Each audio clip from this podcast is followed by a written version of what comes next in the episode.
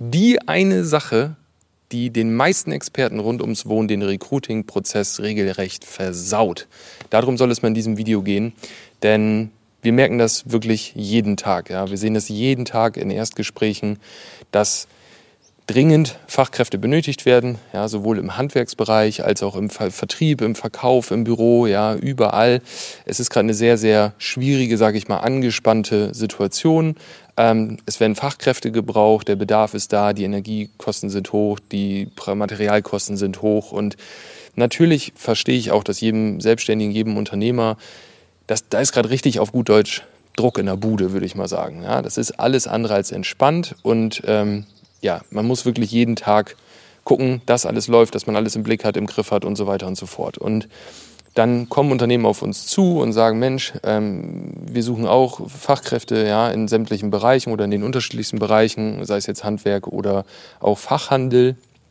Und was man immer wieder merkt, ist, dass der Druck so groß ist, dass man sagt, ja, können wir da irgendwie so eine Anzeige machen und wann ist die denn dann online? Und nach drei Tagen kommt, ja, aber sind noch gar keine Bewerbungen gekommen und da, wir brauchen jetzt Leute und da muss was kommen und so. Das heißt, wenn der Druck hoch ist, wollen alle mal schnell, schnell, schnell Ergebnisse. Aber schnell, schnell, schnell funktioniert nicht. Und dieser Gedanke ist halt der ausschlaggebendste Punkt für mich, warum viele sich diesen Recruiting-Prozess selbst so ein bisschen versauen und das leider schon am Anfang, weil wenn man sich mal in die Lage versetzt von den Personen, die man sucht, dann haben auch die gerade sehr hohe Energiekosten. Die haben sehr hohe Spritkosten, um zur Arbeit zu kommen. Die Reparaturen vom Auto sind eventuell teurer. Das Heizen vom Haus jetzt wird sehr, sehr teuer. Ähm, vielleicht haben sie Kinder, wenn sie arbeiten gehen müssen, müssen die zur Tagesmutter oder sowas. Auch die kostet wieder Geld. Und der Urlaub wird wesentlich teurer. Ähm, man überlegt, eine Solaranlage anzuschaffen, die aber ja auch wieder Geld und Investitionen fordert. Und dass eine Person in diesem Moment nicht von heute auf morgen an Beginn des Winters sagt, so, ja, ich wechsle jetzt einfach mal meinen Job, das ist doch auch nachvollziehbar. Und wenn wir ehrlich sind, würde man das doch selber auch nicht mal ebenso machen. Ja?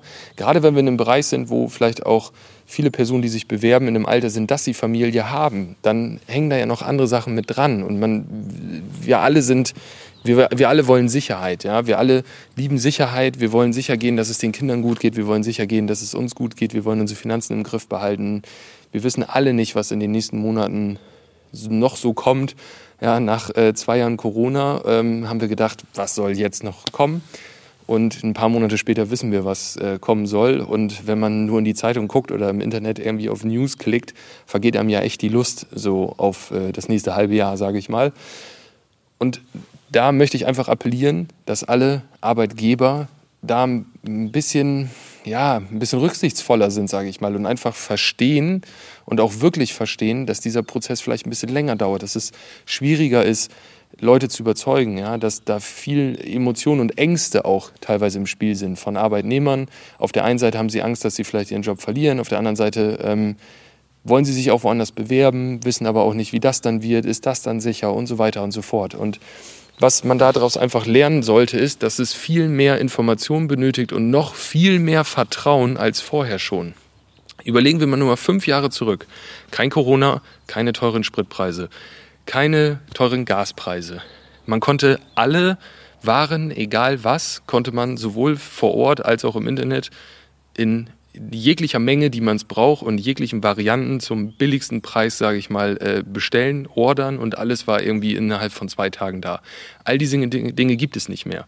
Und selbst in dieser Zeit, als das so war, als eigentlich nach Wissensstand heute, das haben wir natürlich in der Situation alle nicht so gesehen, aber nach dem Wissensstand heute und in der Situation heute betrachtet, hat es da schon Vertrauen gebraucht. Und auch da haben Leute sich überlegt, wechsle ich einfach so meinen Job? Ist das der richtige Arbeitgeber? Gehe ich das ein, dass ich vielleicht zehn Kilometer weiter zur Arbeit fahre, weil ich dann zufriedener bin als jetzt oder so? Und wenn das da schon so war, wieso sollte das denn jetzt einfacher gehen? Ja, es, auch das wird schwieriger, ja.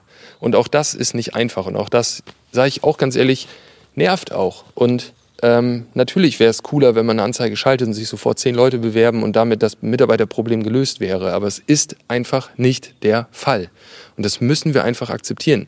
Es wäre auch cooler, wenn das Gas billiger wäre. Es wäre auch cooler, wenn das mit dem Chipmangel nicht passiert wäre. Es wäre auch cooler, wenn das mit den ganzen Preisen für Rohstoffe nicht gewesen wäre, wenn der Sprit billiger wäre. Ja, wäre alles cooler, ist es aber nicht. Ja? Und so ist es auch beim Thema Mitarbeiter. Das heißt, wenn du Arbeitgeber bist, egal in welchem Bereich, aber gerade auch im Bereich rund ums Wohnen, rund ums Haus, Fachhandel, Handwerk, alles, was damit zusammenhängt, habe mehr Verständnis dafür, dass Arbeitnehmer noch mehr überlegen, ob sie mal eben so ihren Job wechseln und dass es nicht einfacher wird, dass es länger dauert und dass es auch mehr Geld kostet, weil das ist nun mal, wenn man ein Unternehmen führt, wenn man eine Firma hat, hängt das leider immer mit zusammen. Wenn es schwieriger wird, kostet es in der Regel auch mehr Geld. Ganz, äh, ganz einfach in sämtlichen Bereichen. Das ist jetzt so und wir hoffen alle, dass sich das ändert.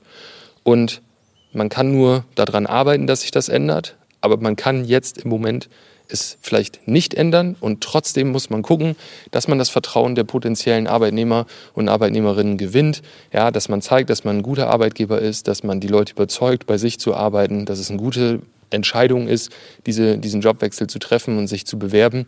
Und es gibt in diesem Recruiting-Prozess wirklich noch genug Stellen, wo ja, noch anders reagiert werden müsste. Das ist, wann rufe ich die Bewerber an, wie rufe ich die an, wie arbeite ich die ein und so. Das sind alles Faktoren, die auch damit zusammenspielen, ob Bewerber sich überhaupt bewerben, ob sie dann auch bleiben und so weiter.